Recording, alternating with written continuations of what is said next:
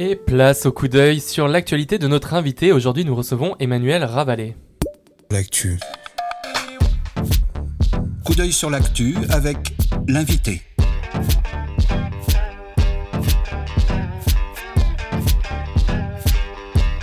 Coup d'œil sur l'actu Avec l'invité. l'invité des regards. Bonjour Emmanuel Ravalet.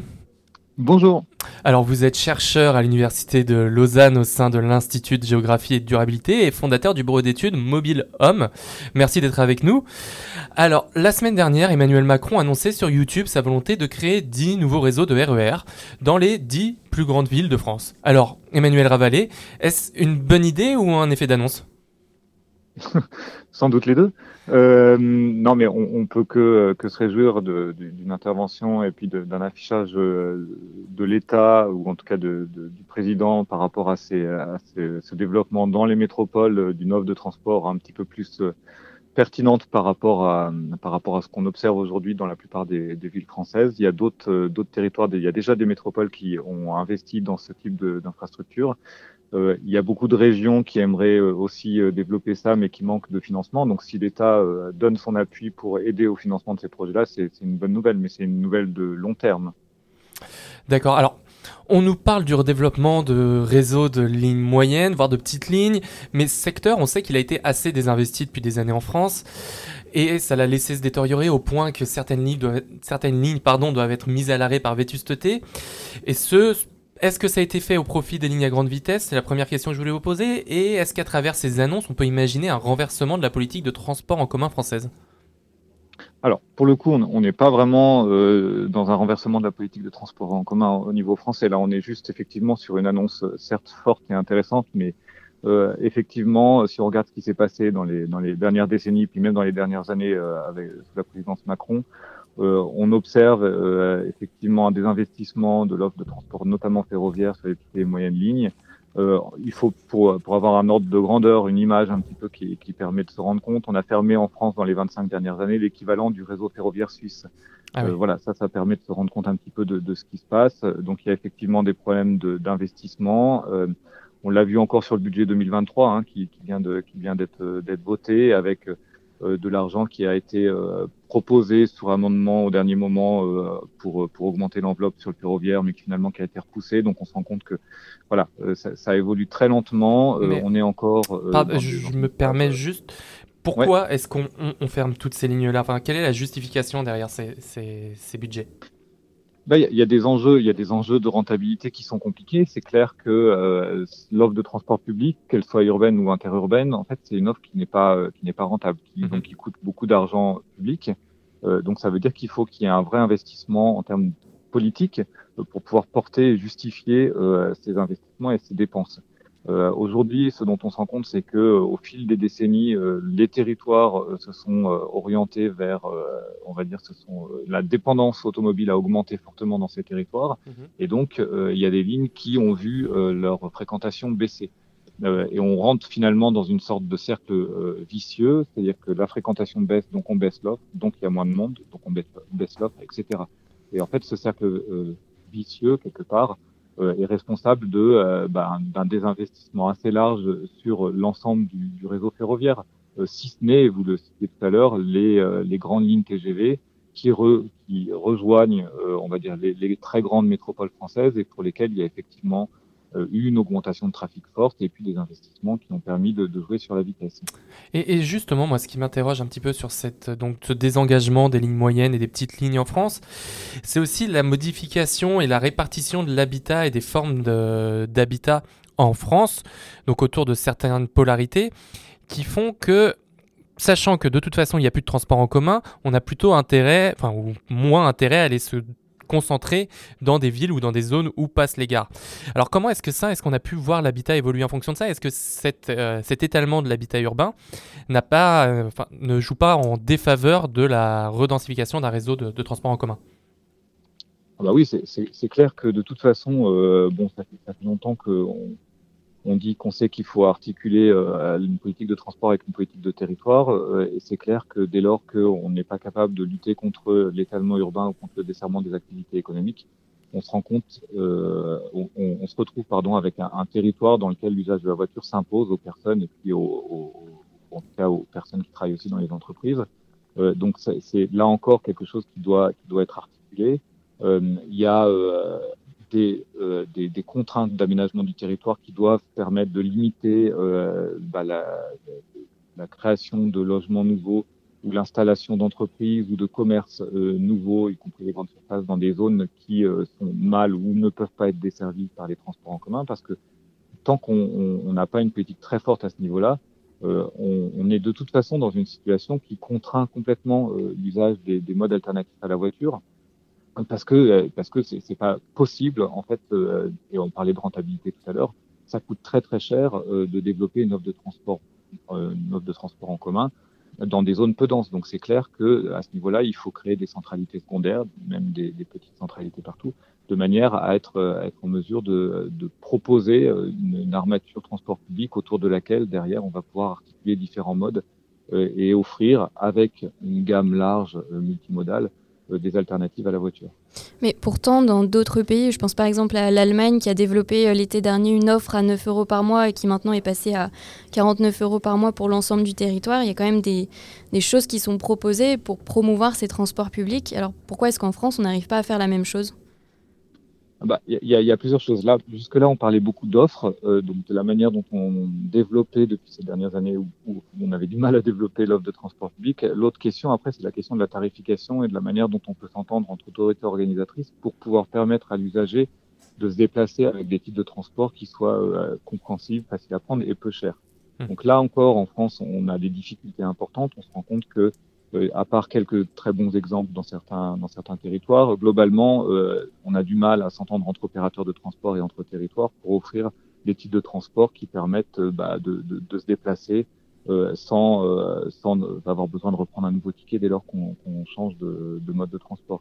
Et ça, c'est clair que c'est là aussi un frein qui est, super important. Pour vous donner là encore un, exemple, en Suisse, on a l'abonnement général Mmh. Avec cet abonnement général, en fait, euh, une fois que vous l'avez pris euh, au début du mois ou au début de l'année, selon la durée qui vous intéresse, euh, bah, vous avez plus de type de transport à prendre pour prendre tous les trains suisses partout en Suisse, tous les transports urbains de toutes les villes suisses et un certain nombre de lignes ferroviaires petites aussi en, en, surplus. Donc, et vous voyez il coûte combien cet abonnement, pardon? Alors, il coûte euh, 3600 francs pour la version annuelle. Euh, donc voilà, on est en Suisse, donc c'est vrai que c'est cher, euh, mais c'est lié aussi euh, à, voilà, aux salaires qui sont. Bien sûr, bien sûr, c'est pour se faire une idée quand même de ce qui est possible. Ouais. D'accord. Ouais. Euh, mais ça pose aussi, vous parliez de territoire, d'opérateurs, ça pose aussi la question de l'État et de la centralisation et de la décentralisation du réseau ferroviaire en France. J'ai envie de vous dire à qui la faute et à qui d'agir en fait, qui est-ce qui paye et qui est-ce qui met en place ce réseau-là et qui l'entretient? Bah, En fait, le, Là-dessus, il y a beaucoup d'acteurs qui rentrent en jeu. Si on est euh, sur des projets de réouverture de lignes, par exemple, euh, il va y avoir évidemment les collectivités locales et les, les, bah, tout ce qui est communauté de communes ou d'agglos qui sont concernés, qui vont avoir un rôle à jouer en termes de en termes d'animation du projet, mais derrière le financement, il va être principalement porté par euh, les régions, enfin la région qui est, qui est concernée, mmh. euh, et éventuellement l'État. Et puis derrière, il va y avoir besoin d'impliquer aussi de manière très très forte SNCF Réseau. Donc tout ça fait que euh, aujourd'hui, euh, on a des régions qui sont plus motrices euh, et qui arrivent euh, à développer, on le voit notamment de, du, côté, du côté strasbourgeois, mais c'est qu'un exemple, où on voit que avec une région très très forte qui met vraiment la main à la poche pour pour développer enfin, pour ouais. développer le réseau et, et, investir fortement dans son dans son dans sa croissance, et eh ben ça bouge. puis il y a d'autres régions qui sont beaucoup plus frileuses et qui euh, bah, finalement n'investissent que peu et ne portent pas nécessairement de projet euh, ni de réouverture ni, euh, ni d'entretien du réseau. D'accord. Et ça pose aussi une, euh, une, question de stratégie environnementale à long terme. Donc c'est pareil, la répartition entre les opérateurs, l'État et les régions, je suppose qu'elle soit être un petit peu compliquée. Et en plus de ça, actuellement, donc on voit une augmentation des prix de l'énergie, la crise énergétique. Comment est-ce qu'on fait pour penser ce réseau à long terme et l'évolution des modes de transport à long terme et ne pas reporter les hausses à chaque fois des prix donc de l'énergie actuellement sur les utilisateurs? Alors, c'est clair que la vision, elle doit, forcément venir, la vision politique, elle doit venir, euh, on va dire, du, territoire le plus, euh, le, plus pertinent par rapport au, au, mode de vie des populations qui, y habitent. là, évidemment, on est en France sur un rôle qui doit être très important en termes de vision politique de long terme de l'État. Mais derrière, cette vision politique de long terme, elle doit se déployer et elle doit ruisseler sur tous les acteurs régionaux, notamment les métropoles qui ont la compétence aussi transport, et puis les, les EPCI et communautés de communes, communautés d'agglo, qui vont avoir aussi cette compétence d'autorité organisatrice et qui vont devoir derrière déployer des réseaux. Donc en fait, tant que tous ces acteurs-là sont pas alignés, c'est très difficile en fait d'avoir quelque chose d'efficace de, et de rapide qui se met en place, sachant que encore une fois, euh, au-delà de la vision de long terme, il faut vraiment insister sur l'idée que euh, il y a des choses à faire très rapidement, euh, de court terme et de moyen terme, pour que en fait le, le, le, contexte change par rapport à toutes ces alternatives à la voiture, qui peuvent se déployer, qui peuvent se développer euh, et il y a des choses qui sont faciles à faire à court terme et qui devraient être faites euh, rapidement. Est-ce qu'on peut avoir des exemples? Oui, euh, bah, euh, que je vous disais tout à l'heure qu'il y avait eu beaucoup de lignes de, de trains qui ont été fermées. Ouais. Sur ces lignes de train qui sont fermées, en fait, c'est des capacités qui existent, c'est des, tracés sans expropriation qui existent. Donc là, il y a des projets, évidemment pas toutes, hein, mais il y a des projets de réouverture qui sont qui existent aujourd'hui, qui doivent être portés et qui doivent être accélérés. Ça, c'est le premier point. Et puis le deuxième point, c'est que euh, l'usage du train, en fait, il passe par une, politique, euh, une politique multimodale. Euh, donc ça veut dire que les lignes existantes, pour vous donner aussi une idée intéressante, on a, on a un réseau de trains qui reste relativement bien développé en termes de, de kilomètres de lignes par habitant en France. Par contre, c'est un des moins circulés en Europe. Mmh. Donc là aussi, avant d'ouvrir des nouvelles lignes et puis de penser à un déploiement du réseau, euh, il faut aussi se préoccuper de la manière dont le réseau actuel est circulé et puis développer, euh, développer l'offre euh, avec des amplitudes horaires plus importantes, avec des, fréquentations, euh, mhm. fréquences qui sont plus importantes, etc. On... pour vous donner un dernier exemple, ouais. La baisse de la vitesse maximale sur l'autoroute, c'est une politique ferroviaire parce qu'on est, euh, on est évidemment dans un, dans, dans, un jeu concurrentiel entre la voiture et le mhm. train sur du moyenne ou longue distance.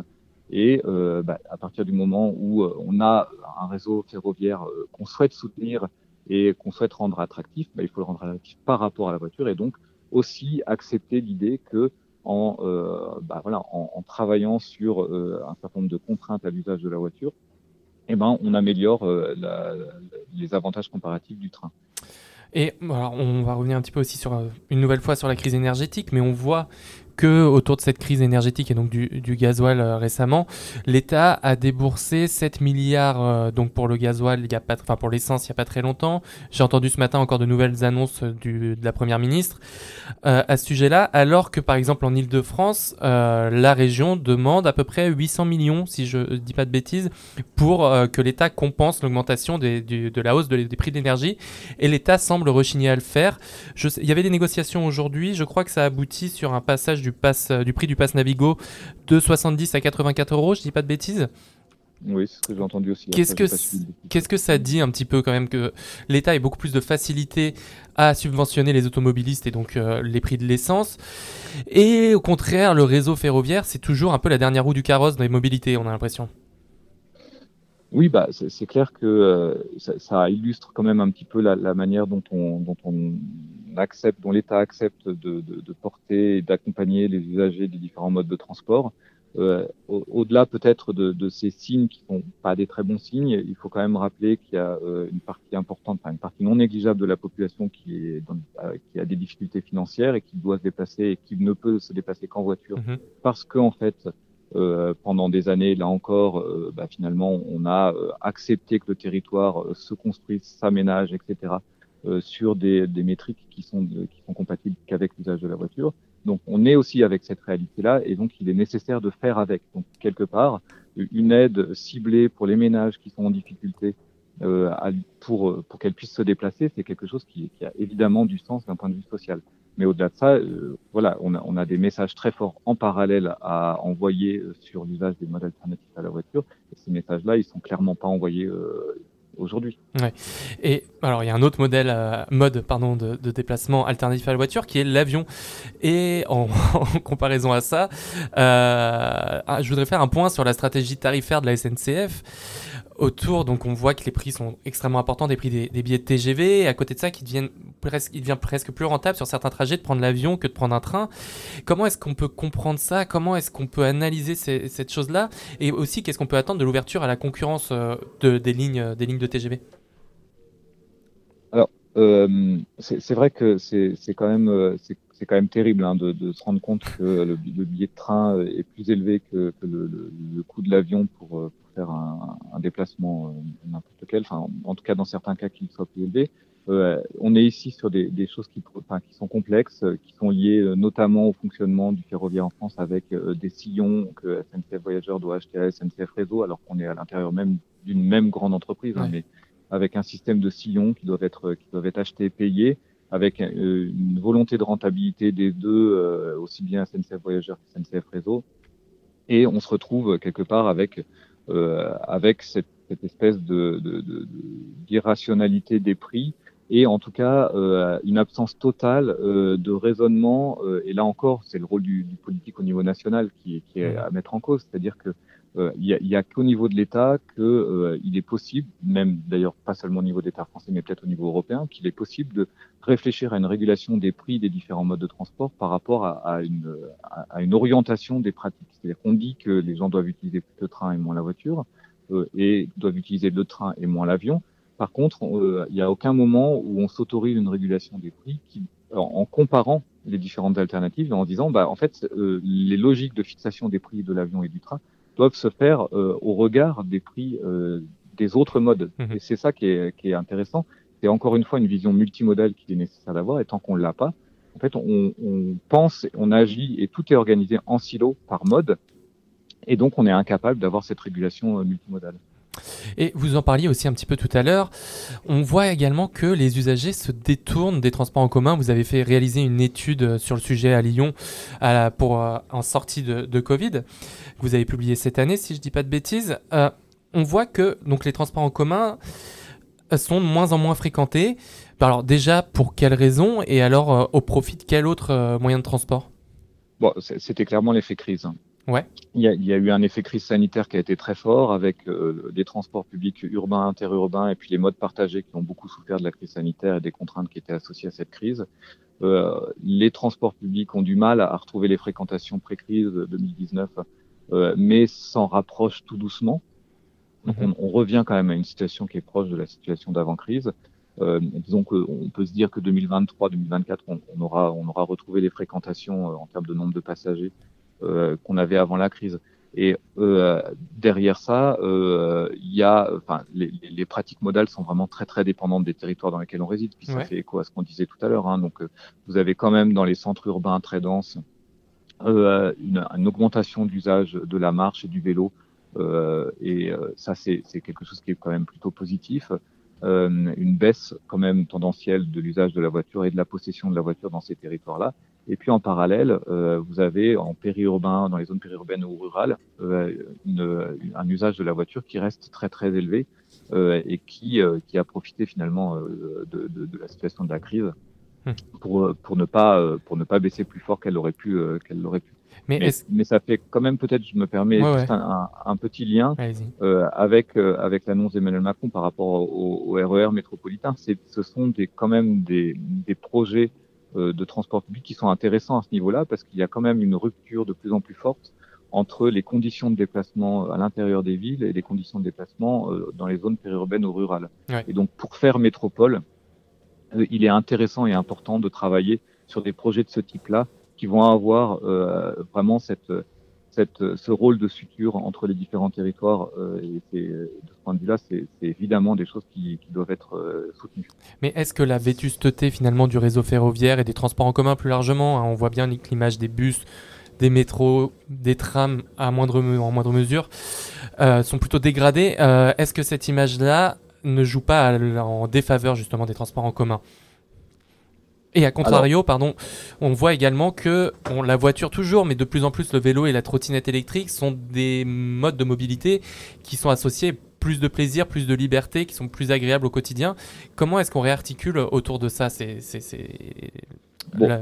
ouais, allez-y, pardon. Je, je pense qu'il faut, il faut, euh, bon, il faut, faut peut-être ne pas être si pessimiste que ça. Il y a quand même des investissements importants qui sont portés dans beaucoup de territoires au niveau des transports publics. Il y a des, il y a des matériels roulants neufs qui existent un peu partout en France. Mhm. il y a des conditions de déplacement qui se dégradent pas partout et de manière uniforme.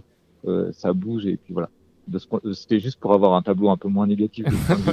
euh, par contre, euh, par contre, là où vous avez raison, on a parlé de, tout à l'heure de prix. Euh, les critères de choix des différents modes de transport, ils sont variés. Et ils sont, ils sont pas les mêmes pour, pour, tous les, pour tous les gens.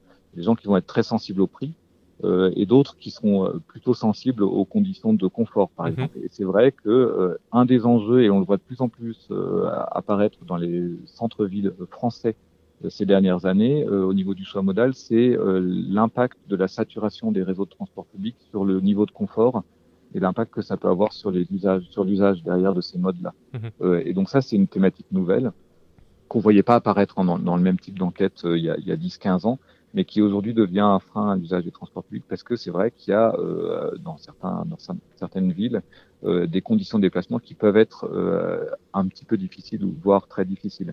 Donc ça, c'est vrai que c'est important. Il y a des, il y a des, il y a des investissements à apporter. Euh, il y a euh, évidemment des, un vrai effort à faire et cet effort-là, il doit effectivement porter aussi bien sur les questions de tarifs, sur les questions de fréquence, sur les questions d'amplitude horaire, sur les questions de confort, sur la capacité qu'on offre aux usagers d'utiliser ou de valoriser leur temps de déplacement. Tout ça, c'est des choses qui vont euh, permettre euh, de, de, à une gamme la plus large possible de mhm. personnes de faire un choix qui soit pas celui de la voiture. Et alors vraiment en deux mots pour terminer cet entretien, qu'est-ce que l'on peut dire des modes de, transport alternatifs que sont par exemple le covoiturage ou, ce genre de, solutions qui pourraient être pensées un petit peu comme pansement finalement pour pallier le manque de transport en commun, mais qui dans certaines zones bénéficient de soutien politique public, de politique publique. Qu'est-ce qu'on en pense de, ce, de ces modes de transport-là? Bah alors, il y, y, a une grande gamme, hein, euh, autopartage, covoiturage, euh, tous les nouveaux services à la mobilité, euh, vélo euh, en libre service, etc. Tous ces modes-là, en fait, c'est des modes qui sont très intéressants, mais qui peuvent pas à eux seuls remplacer l'usage de la voiture. Donc, ils doivent être articulés les uns avec les autres, et si possible avec une offre de transport public existante sur le territoire, qui doit jouer le rôle de colonne vertébrale de l'offre multimodale. Et c'est seulement quand on arrive vraiment à articuler tous ces modes-là qu'on arrive à offrir une alternative vraiment crédible à la voiture qui reste quand même un mode extrêmement efficace euh, et performant. Donc c'est vrai qu'il faut les articuler. Il y a une vraie régulation à avoir euh, pour donner l'exemple des trottinettes. Tant qu'on n'est pas capable de réguler mmh. euh, la place des trottinettes, les acteurs qui sont présents sur les territoires, etc., bah, on aura du mal finalement à atteindre des objectifs de politique publique qu'on ne s'est même pas donné la peine d'expliciter. Donc oui, il faut expliciter ces, ces, ces objectifs.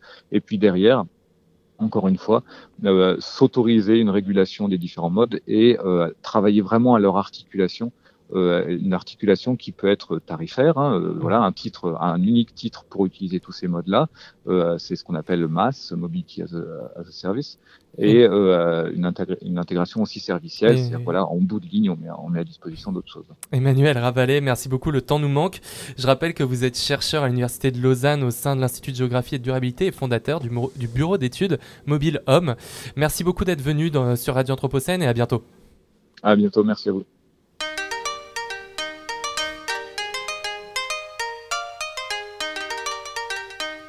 Regard sur l'actu. Regard Anthropocène sur l'actualité. Et merci à toutes et à tous de nous avoir suivis, d'avoir suivi Regard sur l'actualité. Euh, le journal et l'entretien seront disponibles sur notre site internet radio-anthropocène.fr et sur toutes les plateformes de podcast. Merci beaucoup Emma. Merci Florian. Vous écoutez Radio Anthropocène.